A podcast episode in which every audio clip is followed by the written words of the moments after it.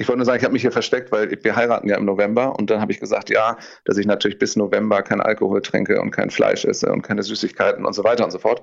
Aber jetzt habe ich mir natürlich, damit es hier ein bisschen launiger ist, natürlich heimlich eine Flasche Bier aufgemacht. Deswegen hoffe ich, dass sie nicht reinkommt, aber es wird schon.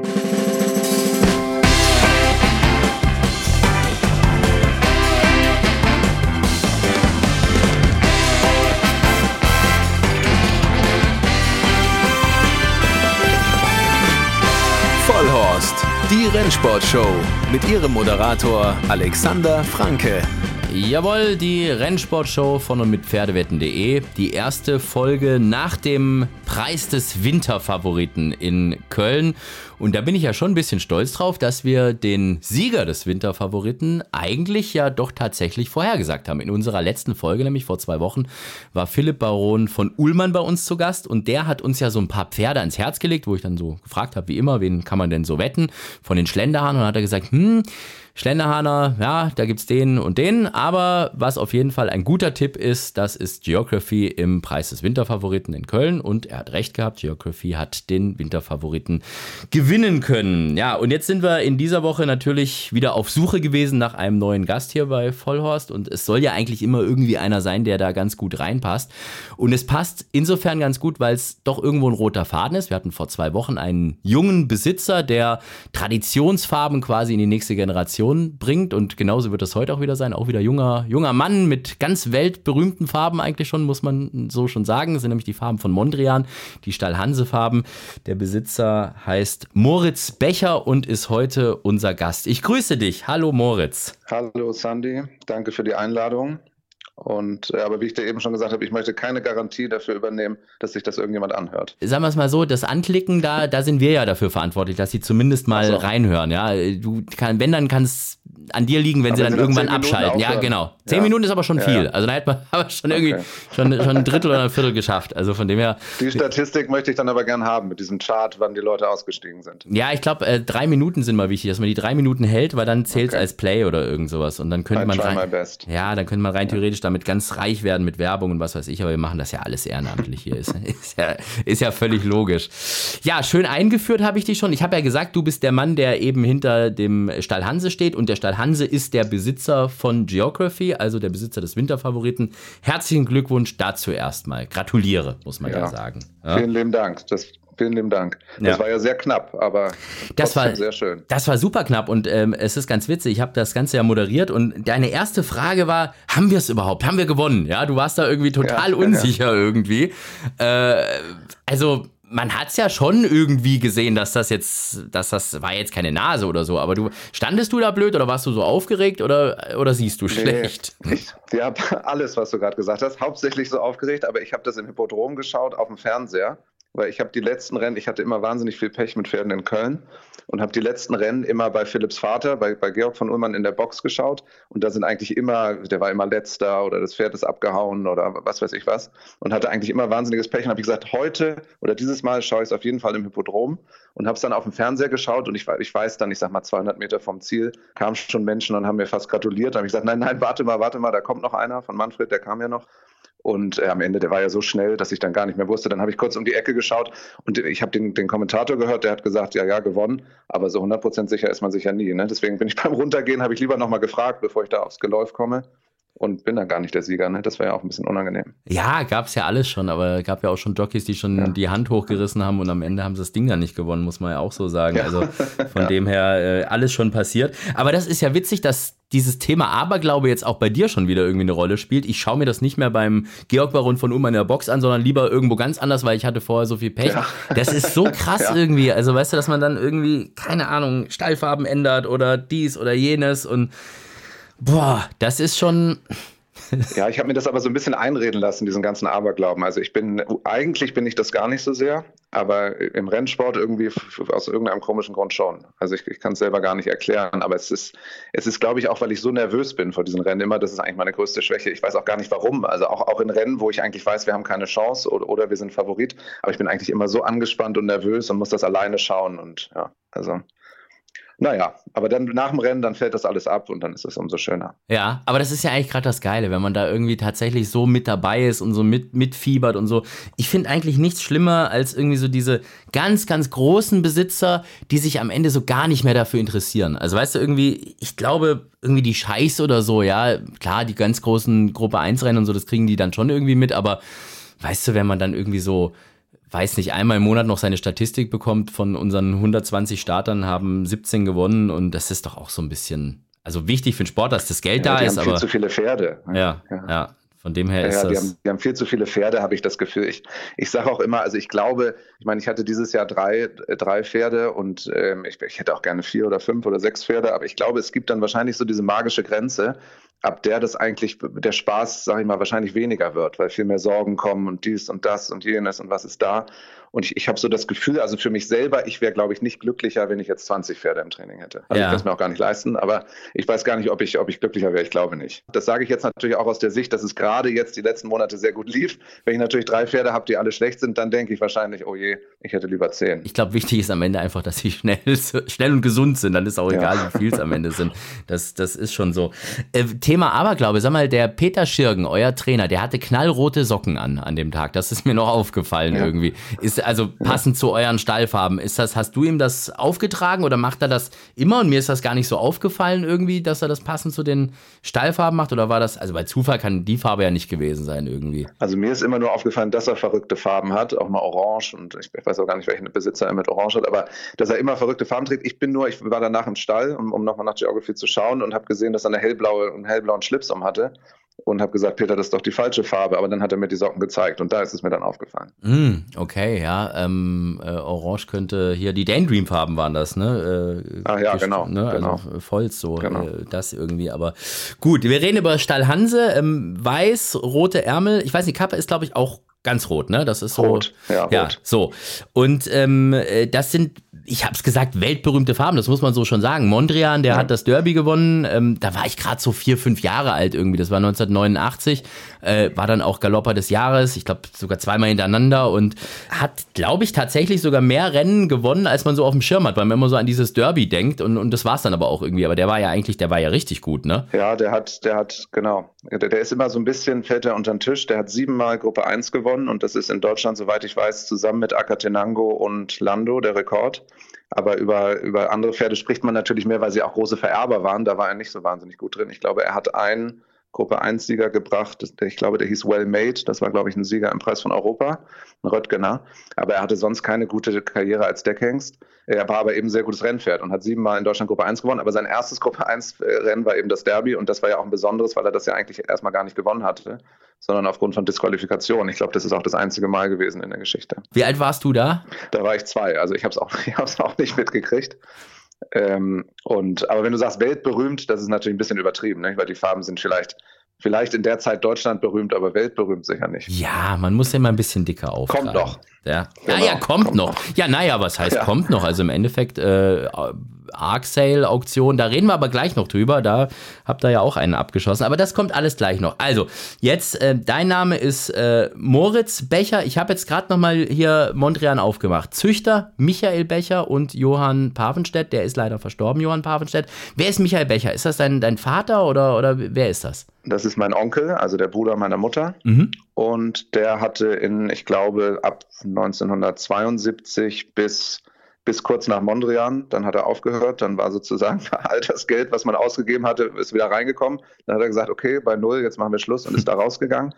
Und äh, der hat das mit seinem Freund Hans Papenstedt zusammen gemacht, der leider dieses Jahr verstorben ist, aber im Alter von, ich, ich glaube, der war schon 90 Jahre alt.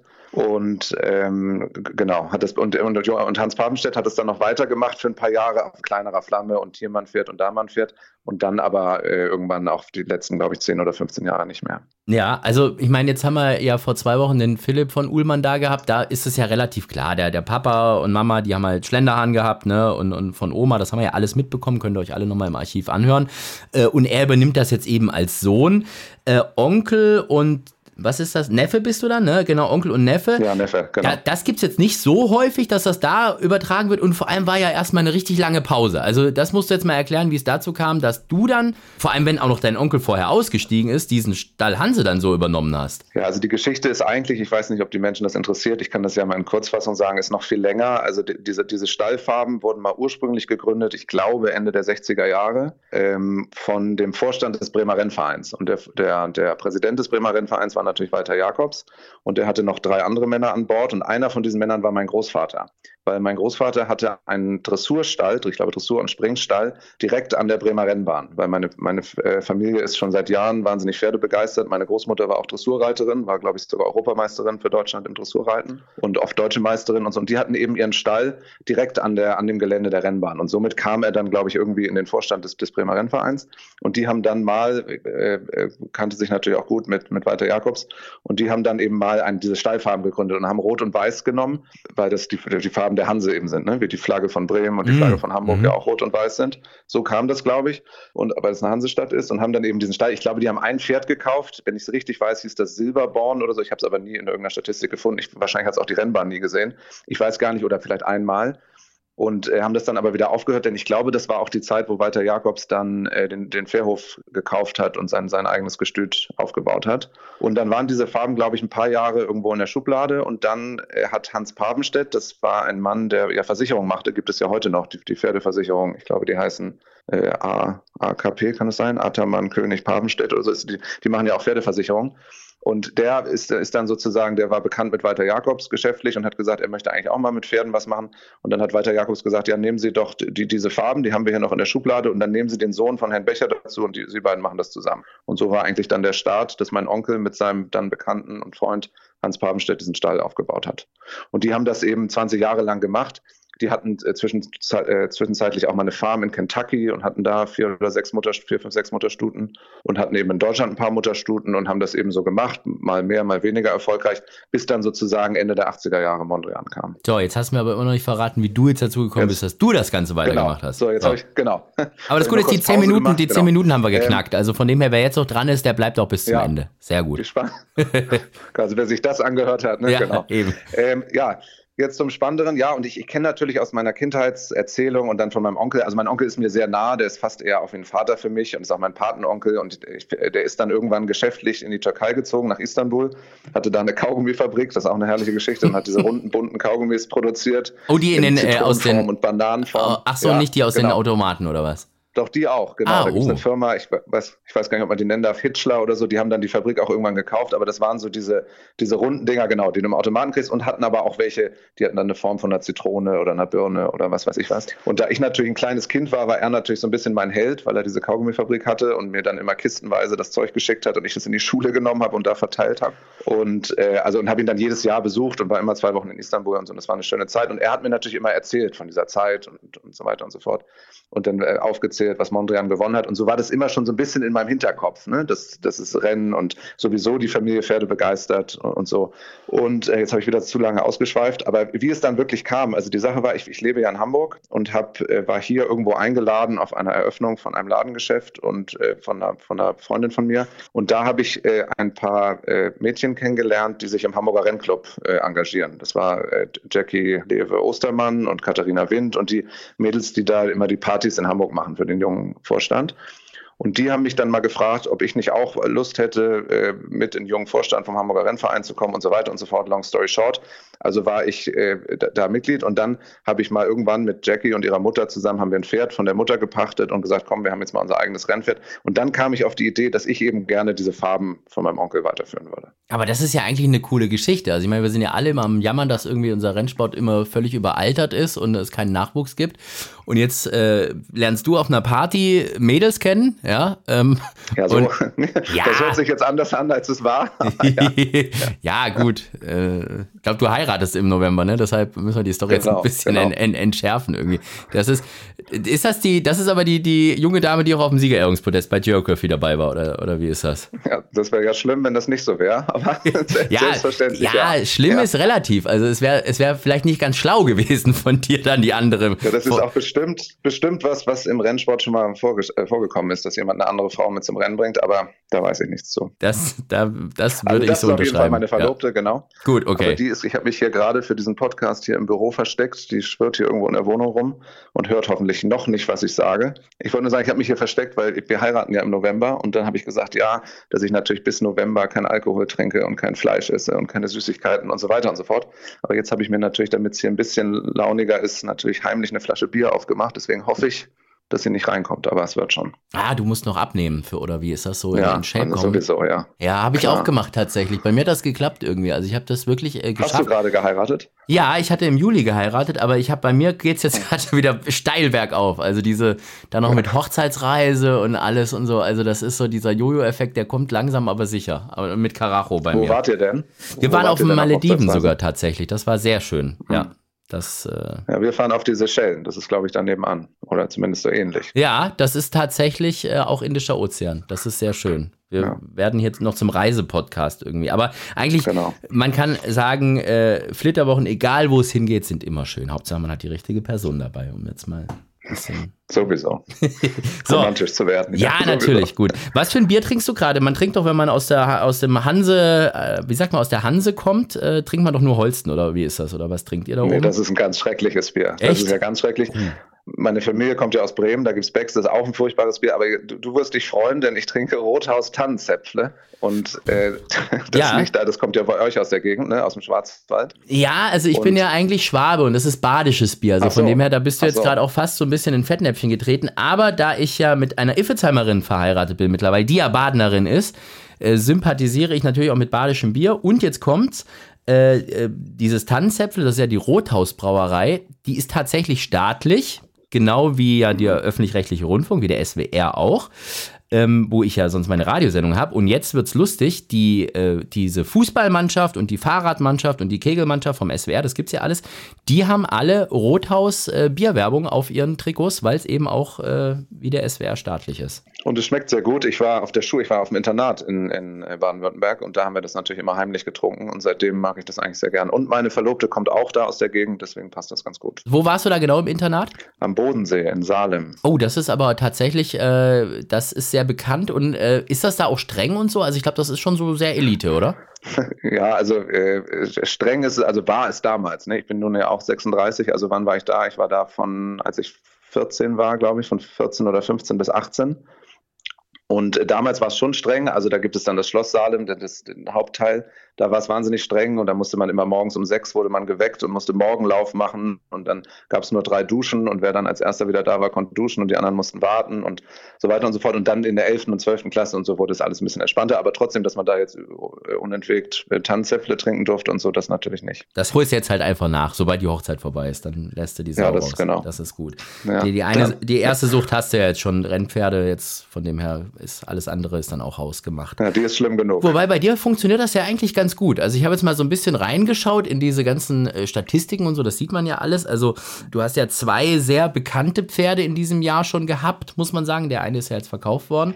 Das ist einmal Kalif, das ist ein Pferd, der hieß, glaube ich, Firma wie Cherry, Cherry King oder irgend sowas. Da war der auf der Auktion bei der BBAG. Den hast du dann umbenannt, ja. oder wie war das? Ja, und das ist ähm, äh, sehr, ich, ich, bin gut befreundet mit Gregor und Julia Baum und äh, wie viele, die hier zuhören, wissen, lieben die ihre Pferde ja wahnsinnig. Und da ein Pferd umzubenennen, ist nicht ganz so einfach. Und ähm, aber ich habe es geschafft. Ich ja. habe sehr drum gebeten und habe dann freundschaftlich gesagt, dass, weil, weil ich habe das Pferd benannt nach einem Pferd, das Reitpferd meiner Mutter früher, hieß Kalif, aber mit K. Mm. Und, äh, und genau, und das war so das Pferd, was meine Mutter früher immer geritten ist und, und ich als Kind natürlich auch gut kannte. Und dann wollte ich ihr zuliebe das sozusagen äh, ihn so nennen. und muss auch sagen, jetzt kann ich es ja öffentlich sagen, dass ich den Namen Kalif natürlich schöner finde als Cherry King. Da bewegst du dich tatsächlich auf sehr dünnem Eis, weil das haben wir ja auch in ja. der letzten Folge schon analysiert, dass diese Namen ja meistens von den, äh, von den Frauen kommen. Ja? Also es ist ja in dem Fall Julia Baum, die ganz viele Namen äh, aussucht. Und da habe ich aber tatsächlich mit Frau Baum äh, zwei Hühner zu rupfen. Das eine ist nämlich, ich habe mal ein Brümmerhofer Pferd gekauft und die hieß Arosana. Und da habe ich später rausgefunden, dass das der Name einer Sonnencreme aus der Schweiz ist, was ich dann auch nur so semi-lustig fand, als ich das erfahren habe. Äh, und das zweite ist äh, tatsächlich dieser, auf den Malediven gibt es diese eine Insel, die heißt Ayada. Und da, und es gibt keinen anderen Namen irgendwie, der Ayada heißt, sondern nur diese eine Insel. Und da war ich äh, im Urlaub und hatte mir fest vorgenommen, dass das nächste Fohlen, wir haben ja eine Mutterstute mit A, dass die Ayada heißen wird. Und bumm, zack, direkt nachdem wir im Urlaub waren, kam auf einmal ein schöner Instagram-Post. Wir haben einen tollen Namen für unser Brümmerhofer Fohlen gefunden, Ayada. Und dann erzählen mir noch die Baumkinder, ja, ja, stimmt, die Mama hat da irgendwas mal gesagt, jetzt irgendwo bei Instagram gesehen. Hat sie mir den Namen geklaut. Das so als ja, das ist, kleine das Story. Ist bitter. Ja, Kleine Story am Aber Rande. ist das ein gutes Pferd? Das weiß ich gar nicht. Ayada? Ja, ja, ist ja jetzt noch Fohlen oder Jährling oder irgend sowas. Das so, ja, weiß so. man ja noch nicht. Aber gut gezogen ist sie auf jeden kannst Fall. Du ihn ja kaufen. Ja, ja kaufen. nee, ist eine Stute, glaube ich. Äh, aber ich glaube, kann so. ich mir nicht kaufen, weil äh, für meinen Geldbeutel ein bisschen zu teuer. Und ähm, gut, bei dir habe ich gesehen, also es, es gab einmal Geography, das Geography hatte, glaube ich, gar keinen Namen ne? vorher, den hast du auch selber äh, ausgesucht, ja. ja. Äh, Kalif ja. mit dem anderen Namen. Und die haben beide, hätte man die für 95.000 Euro haben können. Also einen hast du gekauft für 95 und bei dem anderen, der wurde zurückgekauft, hast du dann danach dich halt geeinigt. Äh, wären aber beides äh, Angebote von der, von der Baden-Badener Auktion, die jetzt übrigens auch am Wochenende wieder die Herbstauktion ist. Und, äh, und den Kali für 400.000 verkauft, hat vorher noch das Oettingen-Rennen gewonnen, jetzt den Winterfavoriten äh, gewonnen mit dem, mit dem Geography. Also du hast, äh, was das angeht, schon ein Händchen. Ne? Also ich meine, klar, du nimmst viel Geld in die Hand, das muss man auch sagen. 100.000 sind halt 100.000. Aber das ist ja schon gut gelaufen bei dir, oder? Ja, also das sagen wir jetzt, weil jetzt dieses Jahr so war, aber das war ja davor nicht so. Ne? Also ich hatte auch schon, ich glaube, angefangen habe ich damit 2018 aber da eben noch mit gepachteten Pferden und so und dann mal so klein und dann mal eine Stute gekauft auf der, auf der Oktoberauktion und also mal, mal ganz klein angefangen und dass ich dann mal wirklich Geld in die Hand genommen habe, das war dann, glaube ich, mit das erste Mal mit Santorini. Das war ein Pferd, äh, der war toll gezogen und der ist auch im Derby gelaufen, ich glaube vor zwei Jahren. Und den habe ich gekauft, äh, dann also vor drei oder vier Jahren. Und da habe ich das erste Mal ein bisschen Geld in die Hand genommen, weil der hatte leider einen Sehenschaden später. Und äh, auch sonst hatte ich jetzt mit Pferden nicht immer so das wahnsinnige Händchen. Also das ist jetzt eine Momentaufnahme.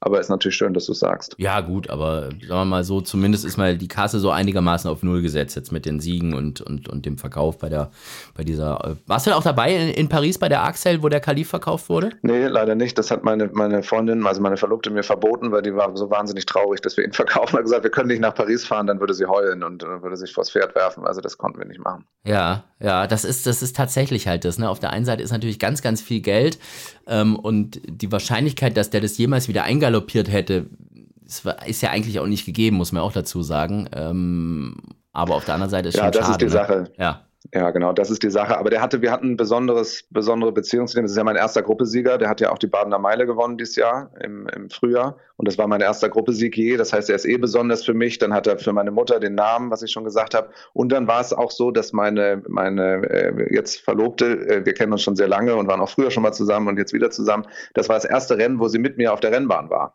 Und dann waren wir in Baden-Baden und hat das Grupperennen gewonnen und ziemlich überraschend auch gewonnen und war natürlich ein toller Moment.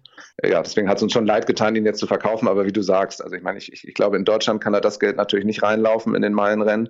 Und äh, ob wir nun von Deutschland da nach Bahrain fahren oder nach Dubai oder nach, nach wo auch immer es oder Hongkong, äh, hätten wir wahrscheinlich nicht gemacht. Ja, muss man halt immer abwägen irgendwie. Das ist, äh, das ist schon mhm. so. Und vor allem das Gute ist, ich glaube, du bist dann auch einer, wo das Geld dann auch am Ende wieder zurück in den Rennsport kommt. Also wenn irgendwann mal der Betrag kommt, wo es so groß ist, dass man sagt, naja, jetzt kann ich in die Karibik ziehen oder so, dann kann es sein, dass ich sage, weil ich ein Scheichenpferd verkauft habe, dann kann ich sein, dass ich sage, nee, das war es jetzt, aber hier noch nicht. Da bin ich noch zu angefixt. Ja, das ist gut wie gesagt, äh, Herbstauktion am Wochenende auch. Freitagabend nach dem Rennen und Samstag den ganzen Tag. Da ist ja auch ein bisschen was Nettes dabei, ne? Also hier die ganzen ja, ja. Hönihofer und so. Und ich muss. Jährlinge und. Ich, ich, hm? Ja, und ich muss jetzt, ich muss jetzt auch, ich, ich, muss eigentlich dieses Jahr auch noch mindestens einen Jährling kaufen, weil ich ja jetzt, Kalif ist weg, dann hatte ich noch ein anderes Pferd, der, der ist auch aus dem Stall raus. Also ich habe ja jetzt nur noch Geography und der gehört mir ja auch nur zur Hälfte. Das haben wir gehört. Das hatte Philipp äh, von Ullmann gesagt, dass er da irgendwie beteiligt ist. Also das heißt, er hat die andere Hälfte, oder wie ist das? Ja, er hat 25 Prozent und ein, auch ein Freund von mir von der Schule von früher, der, der, hat auch 25 Prozent. Das war eine witzige Geschichte.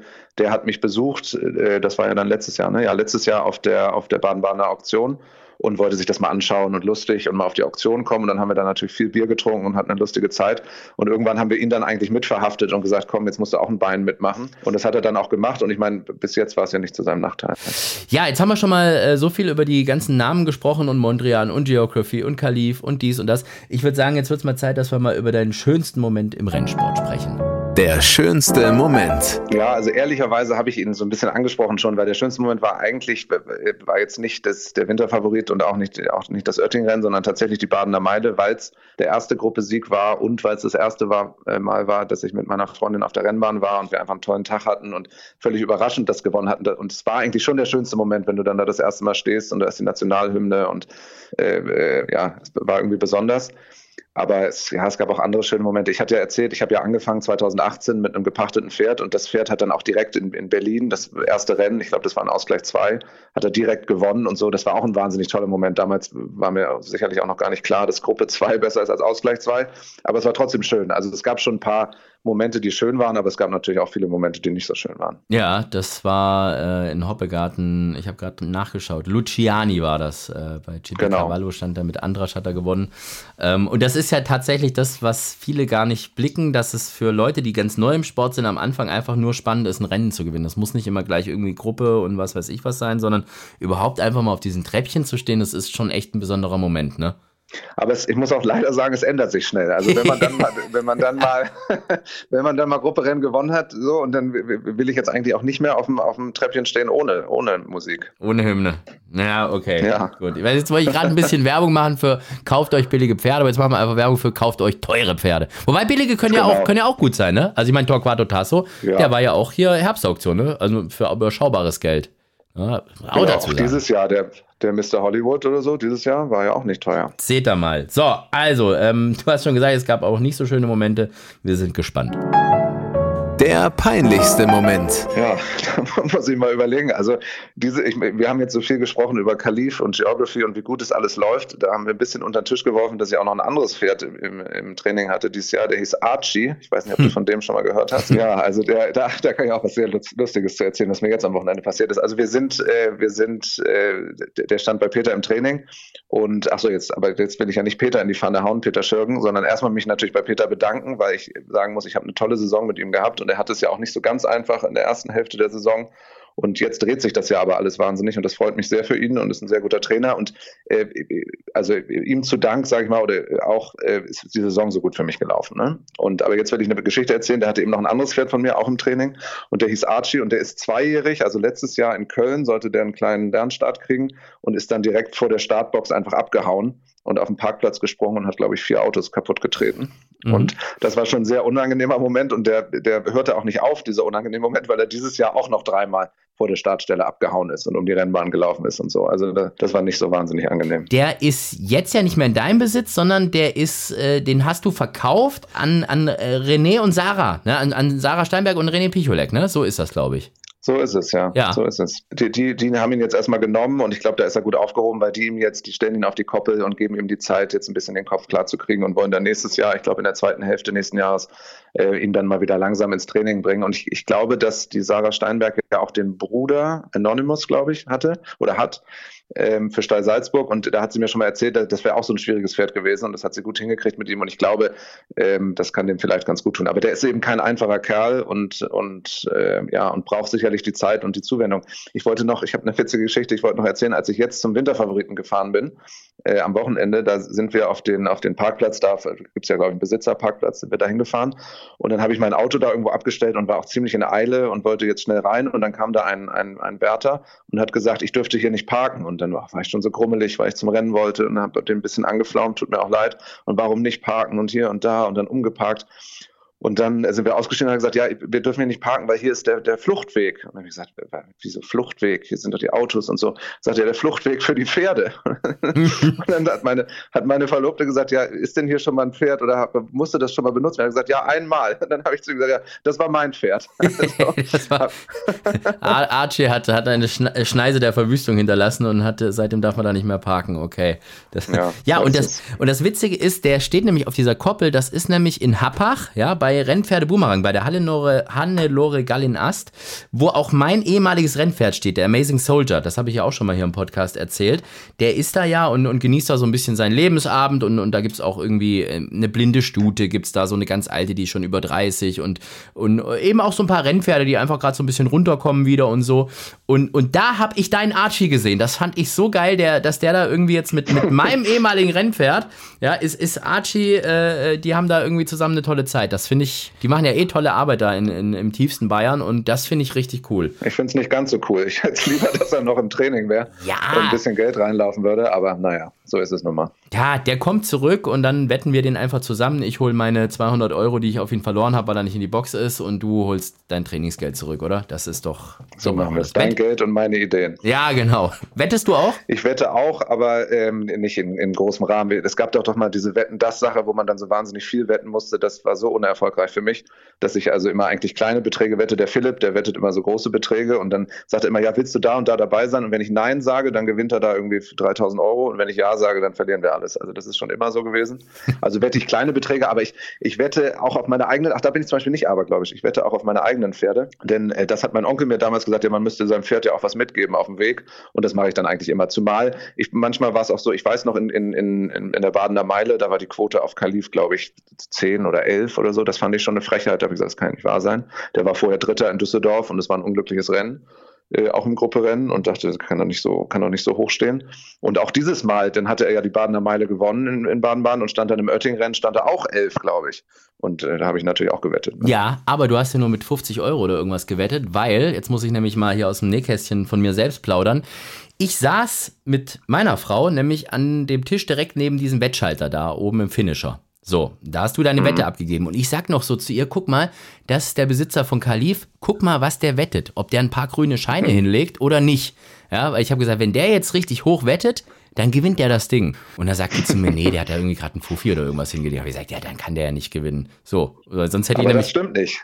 Dann musst du deiner Frau eine Brille kaufen. Ich habe nämlich, ich habe 100 Euro Sieg und 100 Platz. Scheiße. Und ich hatte nochmal 100 Euro Festquote ähm, im Internet gemacht. Mm, so, hm. super. Danke. Dann schuldet die mir, dann schuldet die mir jetzt eigentlich auch nochmal Geld was, was ich, also da habe ich quasi den, den Verlust auf Archie, habe ich jetzt wieder reingeholt, dadurch, dass meine Frau mir jetzt Geld geben muss, weil sie nicht richtig geguckt hat, was du gewettet hast. Aber no, ja, normalerweise rate ich aber sowieso jedem meiner Freunde und Bekannten ab, äh, auf meine Pferde zu wetten. Das habe ich bei meiner, meiner Verlobten auch gemacht und die, die ist dann natürlich auch immer sauer gewesen, warum ich ihr das nicht vorher gesagt hätte. Aber sage ich das nur dieses Jahr so. Wir werden schon nächstes Jahr wahrscheinlich sehen, dass sich das wieder dreht. Ich habe es ja. Und ich, nicht so erfolgreich Ich kenne das ja auch. Also ich hatte ja, weißt du, wenn da mal das eigene Pferd mal im Derby genannt war oder so, ja, ähm, und dann wettet man den da ja logischerweise. Also bei mir ist das so, wenn ich ein, Pferd habe, irgendwie einen, einen, Zweijährigen und der kriegt dann seine Derby-Nennung und so und da bin ich total stolz darauf und dann sehe ich den ersten Festkurs und der ist dann bei meinen Pferden meistens sehr, sehr hoch und dann wette ich den natürlich. Wo ich mir im Nachhinein denke, das ist ja eigentlich völliger Bullshit. Also ich brauche ja nicht ein Pferd mit 100 Euro Sieg wetten, ja, wo ich, was mir selber gehört, weißt du, egal wie hoch die Quote ist, weil wenn ich's Derby gewinne, dann habe ich ja eh fast eine halbe Million, weißt du, da kann mir ja diese scheiß 2000 Euro könnten mir ja eigentlich egal sein. Ja, aber du hast so ein bisschen, du hast so ein bisschen Kontrolle, weil beim Langzeitmarkt ist ja, wenn du auf ein anderes Pferd setzt, weißt du ja nie, will der da überhaupt starten in dem Rennen oder, oder äh, startet er da und wenn es dein eigenes ist, kannst du ja, wenn du viel online gewettet hast im Langzeit, kannst du sagen, na, jetzt habe ich so viel gewettet, jetzt müssen wir da auch laufen. Ja, das, das, das, das stimmt natürlich schon, aber wenn es so einfach wäre, im Derby zu laufen und dann noch mit Chancen, das ist halt, ja. Ich hatte ja mal einen Derby-Starter und äh, da muss ich übrigens auch sagen, das war auch ein schöner Moment, obwohl der nur Zwölfter wurde, aber allein dieses dieses Dabeisein und nach irgendwie nach, nach zwei, drei Jahren oder wie schon Derby-Starter zu haben und da, das, das war auch schon ein tolles Erlebnis. Ja, das ist schon cool. Ähm, ich meine, vom Prinzip her hat man ja früher mal gesagt, der Winterfavorit ist auch der Derby-Favorit, deshalb kommt ja der Name. Aber das ist bei eurem, glaube ich, hat ja dein Trainer schon gesagt, ein bisschen anders, weil das Stehvermögen halt, das ist fraglich. Ja, ich befürchte es auch leider. Also ist natürlich ein Traum von mir, mal ähm, im Derby nicht nur zu starten, sondern auch mal eine Chance zu haben, das zu gewinnen. Äh, gerade mit der Geschichte mit Mondrian und so. Also das ist natürlich immer so in meinem Kopf so. Und ich komme aus Hamburg, möchte mal gerne das Derby gewinnen, obwohl ich, aber das ist ein anderes Thema für einen anderen Podcast, nicht so wahnsinnig zufrieden bin mit dieser Hamburger Rennbahn und, und wie dieses Derby da veranstaltet wird. Aber da müssen wir jetzt nicht so viel drüber sprechen. Aber ich, trotzdem ist es ein Traum von mir, dieses Rennen mal zu gewinnen. Äh, ich befürchte leider auch, also ich bin ein bisschen unsicher. So, der ist ja schnell aus der Box rausgekommen und war schnell auf den Beinen und so. Und die meisten Leute sagen, ja, hm, der, und ich meine, der Narrativo kam so, viel, kam so schnell ran.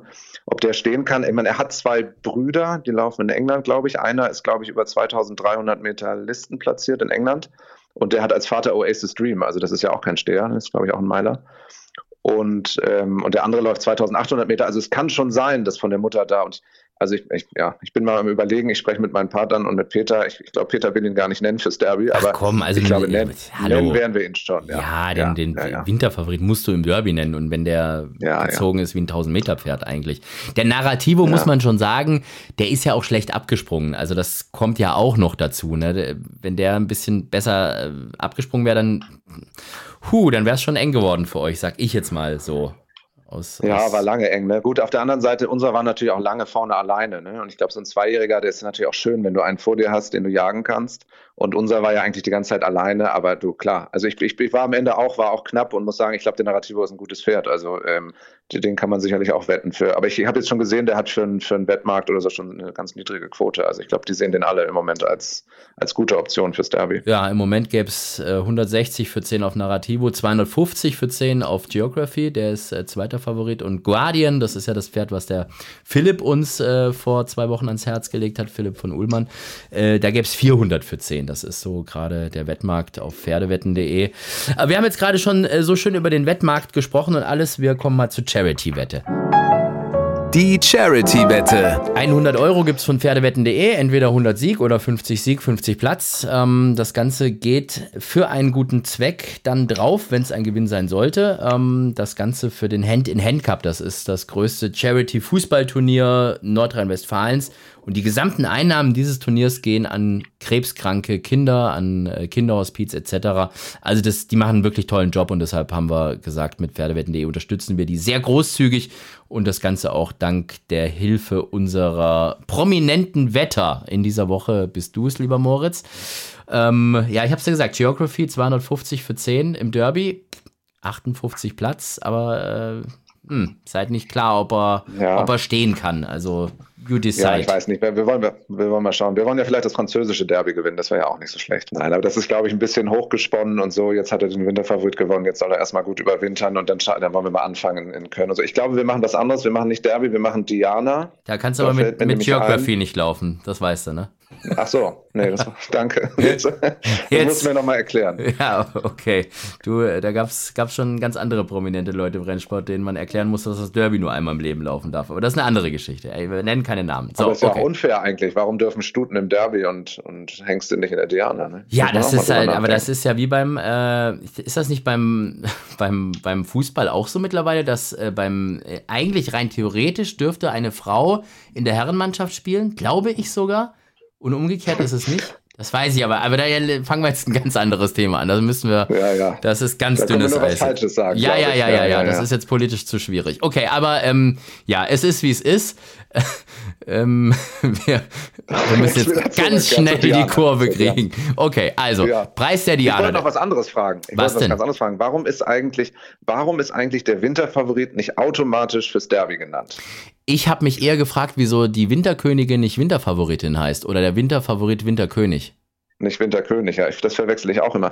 Aber ich finde eigentlich, man müsste doch so eine Art, wie so eine Art äh, äh win, machen. Win, if, ja, in if you win oder wie das heißt. Oder win, win, genau. win and you're in oder irgend sowas. Das wäre für uns jetzt gut, weil wir, wir glauben nicht, dass wir da laufen und wollen Geld sparen, aber naja. So ja, halt ich sag mal so, dass wenn das jemand entscheiden könnte, weil ich meine, im Endeffekt muss man sagen, es geht nach GAG und der Sieger des, ähm, des Winterfavoriten, der hat ja eh genug GAG. Also der wird, der muss ja mit dem mhm. Teufel zugehen, dass der nicht im Derby laufen dürfte. Es geht ja jetzt nur ums Nenngeld. Und das wiederum liegt am Hamburger Rennclub. Äh, die könnten das bestimmt machen, dass sie sagen, wir erstatten das. Aber am Hamburger Rennclub bist du viel näher dran als ich und du hast ja vorhin schon Kritik durchläuten lassen. Von dem her, ich halte mich da raus. Ja? Nee, ich auch, ich auch. Wir kommen Gut. lieber wieder zu Diana. Ja, jetzt haben wir uns nämlich ein zweiter. Du, hast dich jetzt diesmal auf Glatteis bewegt. Nee, wir nee, sch- ja, wir ja. schlittern uns Aber hier jetzt durch haben die die meisten Leute, die meisten Leute haben ja jetzt Gott sei Dank abgeschaltet, sowieso nach zehn Minuten. Ja, aber die werden werden's bereuen. Das ist jetzt wieder so eine Folge, wo die dann sagen, boah, hast du gehört, was die für einen Scheiß erzählt haben ab Minute 40 und sowas. Und dann so, nee, ich hab bei Minute 3 war ich raus. Okay, also, wen, wen haben wir? Äh, Preis der Diana, ähm, das Stutenderby. Ja, da möchte ich gerne von, äh, ähm, von Schlenderhahn äh, Shagara. Was hat, die für eine, was hat die für eine Quote? Ja, die hat 350 für 10 und 78 Ja, das ist doch gut. Platz. Ja, das ist, für- ich finde das eine richtig gute Quote, wenn du überlegst, die hat, ist ja zweimal gelaufen, die hat gewonnen, ist danach äh, schon, schon äh, listenplatziert gelaufen. Also die Quote, ähm, die finde ich tatsächlich nicht, äh, nicht ganz verkehrt. Gut, du bist natürlich ein bisschen befangen, weil, weil die war ja kurzer Kopf weiter zu deinem, äh, nee, Geo Geologist bist ja gar Nee, nicht, du nee, bist nee, Geography bist du. Was ist da hier, Genau, diese Namen? nicht. Nee, Leider stimmt, nicht, ja, ja. ich habe jetzt gerade geguckt, habe gedacht, der Name kommt mir bekannt vor. Nee, das ist ja der Engländer, ne, der mit Holly Doyle, glaube ich, gelaufen ist, ne? Genau. Und Die ist gut gesperrt übrigens. Hast du das mitbekommen? Holly Doyle ist gesperrt für einen Monat jetzt, weil die, Ja, äh, weil die in Japan sich ein Schnupfenmittel geholt hat oder so ein Schmerzmittel oder irgendwas, was du ganz normal in der Apotheke bekommen hast. Und äh, das steht halt leider in England auf der Dopingliste. Und gl glücklicherweise konnte sie belegen, dass das wirklich ein Apothekenkauf war und dass sie das nicht absichtlich gemacht hat und dass das irgendwie in Japan beim Reiten jeder nimmt und was weiß ich was. Und äh, deshalb gab es dann nur einen, einen Monat äh, wirklich am Zaun und ein Jahr auf Bewährung. Das als Oh je. Chagara. Ja, aber diese, die Chagara. Achso, aber, aber Winterkönigin kann man, gibt es keinen Langzeitmarkt, oder? Das ist Weil ja ein bisschen, die ja das auch. ist doch, ja, aber das ist ja ein bisschen langweilig, das ist ja schon am Sonntag, wir wollen ja ein bisschen Spannung haben. Chagara finde ich gut, Aber dann, oder? Ja, nee, ich meine, Chagara, in der, die läuft doch auch in der, in der Winterkönigin. Ja, wir wollen ja richtig Die Kohle haben. Chagara. Und vor Ach allem, wenn du dachte, jetzt, wir wenn wollen du, schneller das Geld. nein, aber wenn du jetzt abgibst, also ich meine, stell dir mal vor, Chagara gewinnt jetzt, ja, äh, und, und dann gibt's ja gar nichts mehr, ne? Aber 350, was machen wir denn, 50 Sieg, 50 Platz oder 100 Sieg? Nee, wir machen 100 Sieg, genau. Hm. Und dann wette ich, ich wette jetzt 100 Chagara Sieg in der Winter, äh, jetzt weiß ich auch nicht mehr, heißt es Favoritin? Nee, Königin. Und wenn ich die gewinne, dann gebe ich die auch an diese Charity. Oh, das ist ein fairer Zug. Das finde ich richtig Ja. cool. Das, äh, das, das finde ich sehr fein von dir. Dann machen wir das so, dann 100 Euro auf Nacken von Pferdewetten.de, Sieg fürs Derby, dann gäbe es 3500 Euro und äh, dann, wie gesagt, auf äh, Chagara. Ich schaue gerade mal, wir zeichnen das Ganze ja am Dienstagabend auf, ob das schon, äh, wie weit die da schon sind für die Winterkönigin. Da ist äh, Starterangabe ja morgen früh erst. Äh, Chagara ist mit Andra schon angegeben, also da kann nichts mehr schiefgehen. Das, äh, das wird schon hinhauen.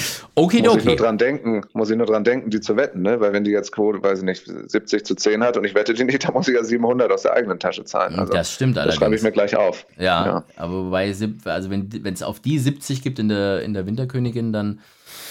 Ja, da könntest du übrigens, äh, äh, da ist ja noch Words of Peace genannt, die Hönihoferin, diese Zweijährige, die ist äh, Mhm. tatsächlich, die kannst du auf der Auktion kaufen. Also die könntest du jetzt rein theoretisch Freitagabend kaufen und mit der Sonntag laufen, wenn du noch ein, noch ein weiteres Pferd brauchst, weil du ja vorhin gejammert hast, dass du zu wenig Pferde hast. Nur als Ja, aber ich will ja einen Derby-Sieger. Ah, das ist natürlich. Ja. Aber mit einer Stute wäre auch schön. Das wäre Ja, natürlich die und Nennungsschluss fürs. Derby war ja noch nicht für die Zweijährigen. Also von dem her, wenn die die Winterkönigin gewinnt, dann hast du. Dann ja- kann ich sie mir nicht leisten. also, Ja, aber die du kaufst sie ja vorher. Du kaufst sie ja vorher. Das Pferd ist ja Freitagabend im Ring. Und Sonntag so, ist die Winterkönigin. ja. Ah, hm. So, nee, trotzdem nee. gut. nee. Ich glaube ja an Chagara. Ja, ja, das die- ist gut. Ja, Die kann ich nicht kaufen. Ja, ja das, ähm, äh, die, äh, das wäre ein bisschen über, äh, äh, selbst über, über dein Budget, glaube ich tatsächlich. Selbst mit Kali 400.000 und so. Ähm, das, äh, das, das wird nicht hinhauen. Und Da vor allem, sie, ja leider nicht 400.000 über. Ne? Da gibt es ja auch immer Gebühren. Und das ist auch immer bei den Rennpreisen so schade. Dann, dann rufen mich immer mein Onkel oder, oder jemand, meine Mutter oder meine Großmutter an und sagen, oh Mensch, hier 85.000 im Winterfavorit. Und wenn ich den dann runterbreche, was wirklich in meiner Tasche bleibt, dann ist es nicht mehr so wahnsinnig viel. wenn man für, Also es ist immer noch viel. Ja. Aber es ist nicht so viel, wie es sich anhört. wenn man für 400.000 Euro ein Pferd in, in Paris auf dieser Arcana-Sale verkauft, wie viel kriegt man dann als Besitzer oder als Verkäufer überwiesen? Kannst du das sagen? Das kann ich nicht, weil das Geld noch gar nicht da ist. Vielleicht muss ich mal anrufen. wo Ja, aber Geld weiß man das so ungefähr, was da weggeht irgendwie, oder ist das ist da auch mal selber Ja, also es gibt, ich glaube, es gibt eine Anmeldegebühr, es gibt 6% äh, Gebühr für die Auktion. Ich glaube, es gibt in der Rennordnung auch was für den Stall und so weiter und so fort. Ne? Und dann, äh, äh, ja, ich glaube, da, da hält es sich noch in Grenzen. Aber, aber gerade bei den, bei den Rennpreisen, ich glaube, da sind ja dann immer 10% Trainer und 5 Jockey, das ist ja auch verdient. Und dann ist nochmal 3% die Abgabe und 3% die Abgabe und da und da. Das überblicke ich nicht so ganz, aber auf jeden Fall kommt immer weniger am Ende an. Ja. Naja, gut, aber es ist ja, ist ja für einen guten Zweck, wollte ich fast schon sagen. Ja. Gut. Aber bei Geography ist es ja trotzdem schön, da sind wir eine Stallgemeinschaft und jetzt haben wir erstmal die Trainingskosten äh, für einige Zeit drin. Das ist auch für mich schön. Da muss ich nicht immer anrufen und sagen, Jungs, wir brauchen noch Geld. Ja, zumeist ja wirklich so ist, wenn du da tatsächlich auch noch so einen Kumpel bequatscht hast, irgendwie aus, aus deinen ähm, Internatszeiten irgendwie und so, und der hatte mit dem Rennsport nicht so viel zu tun. Das kann ja manchmal auch blöd sein irgendwie, wenn der dann da nicht weißt du, wenn es dann nicht klappt irgendwie, das ist ja dann schon auch doof. Also da freut man sich ja auch, wenn man. Ja, das haben wir, haben wir aber extra vorher gesagt, so das ist so ein Investment, da musst du immer wieder nachblättern. Das ist jetzt nicht einmal getan. Außer dann hätte ich natürlich ausrechnen müssen, wie bei Liberty Racing oder so, ne? Das ist der Betrag und so, aber das war in der Bierlaune schwer auszurechnen.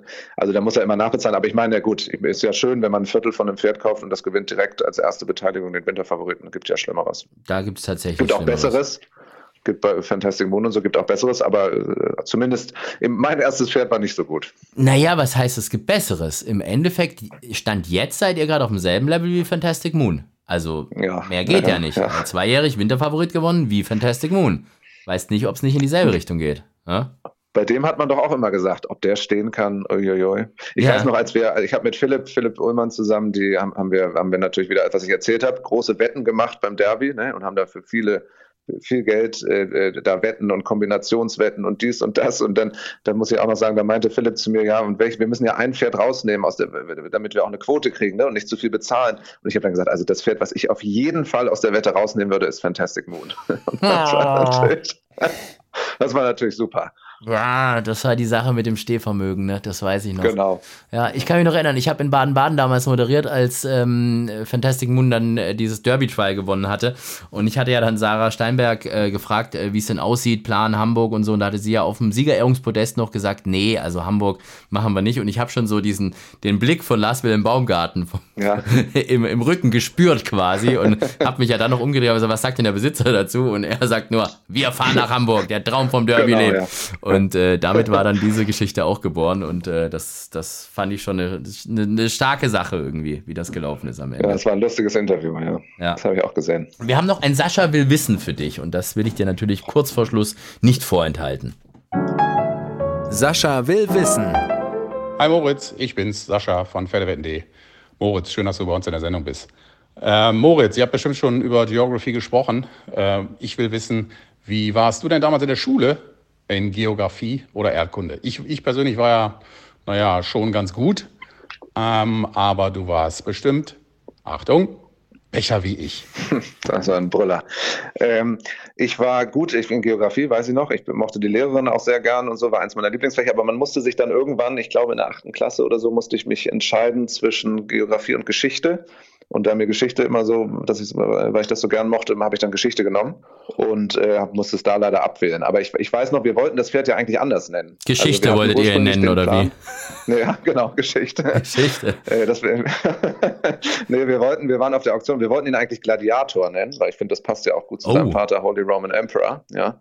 Und da hatten wir auch schon den Namen und also Andrea, Andreas Jakobs und, und Simon Stokes und Daniel Krüger und so, die haben schon alle gesagt, ja, der Gladiator, der Gladiator, weil ich von Fairhof äh, das Pferd ist. Und ach, da möchte ich übrigens auch nochmal sagen, Simon Stokes, auch einen großen Dank, der, ähm, der hatte Geography im Pre-Training und der macht das so fantastisch, dieses äh, Anreiten und Anlernen der Pferde und so. Also wenn ich nochmal einen Fairhofer kaufe, das ist ein gutes Argument, äh, weil man den dann manchmal zu Simon bringen kann und der echt tolle Arbeit macht. Also der hat auch einen Mitanteil, dass Geography so gut ist zusammen mit Peter und natürlich dem Züchter und so weiter und so fort. Aber ich wollte jetzt was ganz anderes sagen. Ach ja, einen anderen Namen, Gladiator, genau. Aber den haben wir leider nicht gekriegt, weil der überall gesperrt ist. Ich weiß gar nicht, welches Pferd das ist. Wir wollten dann Gladiator, kann man ja auch mit TH oder mit irgendwas. Und dann war das alles nicht und dann haben wir uns tausend andere Namen überlegt und ich kam dann irgendwie, habe dann Geography mir überlegt und die anderen beiden mochten das auch. Und ich finde es auch ein Name, der könnte ja auch ein internationaler Deckhengst sein. Ne? Also vom Namen her zumindest steht dem nichts im Weg. Zumindest eher, als hättet ihr ihn Geschichte genannt finde ich. Ja. ja. Aber genau. sag mal, mit euren Stallfarben gab es doch auch mal Theater irgendwie, habe ich doch mitbekommen, oder? Das war doch auch nicht so hundertprozentig safe, dass, dass du äh, in Weiß-Rot antreten darfst wieder, oder? Ja, das war auch, das war auch ein Riesenakt. Ich, ich habe, ähm, ich hatte ja erzählt, mein, mein Onkel hat, also mein Großvater hatte ja mitgegründet, dann hatte mein Onkel die, also der Name Becher stand ja schon überall in den in Ordnern da in, in dem Ding und dann hatte aber Hans Papenstedt eben den Stall noch und hat das ein bisschen auslaufen lassen und ich habe dann mal ähm, ähm, dem Hans einen Brief geschrieben, ich würde gerne diese Farben übernehmen, ob das für ihn in Ordnung wäre und so. Dann hat er sehr nett zurückgeschrieben, ja, das würde ihn sehr freuen und alles prima. Und dann habe ich beim Direktorium angerufen oder hingeschrieben ich möchte gerne diese Farben übernehmen.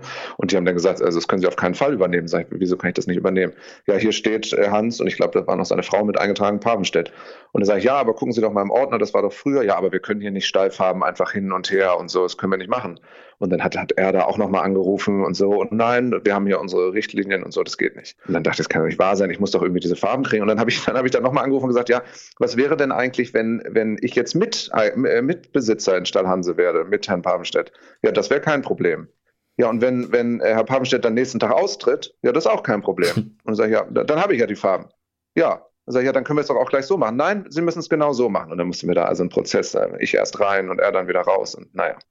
Wie dem auch sei. Wir haben sie Gott sei Dank. Was ich gar nicht weiß, ist, die, diese Farben, die muss man doch immer irgendwie sichern, oder? Laufen die mal aus? Oder ja, weiß ich gar nicht. Jetzt, äh, du machst jetzt aber auch, du hast jetzt den größten Stock rausgeholt, den du überhaupt nur hast, um ihn in, ins größte Wespennest zu stechen, bei mir überhaupt, was es nur gibt. Hör dir bitte schlimmer mal den. Noch schlimmer. Hör dir mal bitte den oh. Podcast mit Dr. Hubertus Diers an. Der ja die Stallfarben blau, weiße Ärmel, weiße Kappe hat, was ja wirklich bezaubernd schöne Stallfarben sind. Gut, ich bin VfB Stuttgart-Fan und das sind eigentlich die KSC-Farben und auch Schalke und so, das ist jetzt was anderes, aber ich finde diese Farben einfach mega schön, weil sie total klassisch aussehen. Ich finde das geil, wenn es nur zweifarbig ist und kein Schnickschnack, wie eure Farben, nur halt eben blau, weiße Ärmel, weiße Kappe. Das waren meine Stallfarben. So. Jetzt hatte der Hubertus so ganz hässliche, äh, hat er selber gesagt hässlich, deshalb darf ich es zitieren, hellblau mit irgendwie so rosa Sternchen oder was, was mal irgendwie, glaube ich, weiß nicht, seine Nichte oder irgendwas gemalt hat, die Farben, und die haben sie dann halt umgesetzt. Er wollte die auf jeden Fall nicht mehr haben und hat dann meine alten Stallfarben angefragt, weil die nicht mehr aktiv waren. Und die waren aber original um zwei Monate nicht mehr aktiv. Also die kannst du ja irgendwie für zwei oder für fünf Jahre eintragen. Ich keine Ahnung, ich hatte irgendwie seit zwei Jahren kein Pferd mehr oder irgendwas. Jetzt haben die damals meine Stallfarben hergegeben, ohne mich anzurufen. Ja? So, jetzt war aber das Geile, das war irgendwie im, boah, lass mich lügen, September oder irgendwas und ich habe im Oktober bei der Herbstauktion ein Pferd gekauft. Ja? Wollte mir meine Stallfarben eintragen lassen, ruft er an und sagt, ja, schön hier. Und dann sagen die, nee, das sorry, da haben, wir, haben sie jetzt ganz großes Pech gehabt. Da ist aber genau vor zwei Wochen hat der Herr Dr. Hubertus Diaz ihre Farben übernommen. Ich sag, wie wir die sind doch erst seit zwei Monaten. Ja. Ich sag, hätten sie da nicht mal anrufen? Ja, also das, ähm, ja, da wissen wir jetzt auch nicht. So, und ich habe ja, weißt du, ich bin ja, ja noch, ich bin ja noch so, so, so ein Freak, der hat noch zu Hause irgendwie, keine Ahnung, so Jockey-Figuren und Bilder und dies und das. Alles in diesem scheiß Blau-Weiß, ja. Jetzt hat die Farben jemand anders. Da habe ich echt richtig gekotzt. Und da war es dann aber auch so, ja, nö, leider Pech. Hm. Jetzt hast du neue Farben. Ja, ich hatte dann erst blau-weiße Ärmel mit blauen ähm, Armbinden ging nicht. Da musste ich so Kringel irgendwas nehmen und die Kappe durfte auch nicht weiß sein, sondern gevierteilt und also auf jeden Fall so, dass es halt auf jeden Fall teurer wird. Und mit den Farben haben wir aber ganz viel Pech gehabt, also kein Rennen gewonnen. Und dann habe ich jetzt wieder die ganz alten Farben von meinen Eltern quasi genommen. Ja, und das, oh, das ist ja auch schön. Ja, genau. Ja, das ist so orange, gelbe Schärpe, sieht man auch schön, auch wenn man nicht ganz so gut sieht.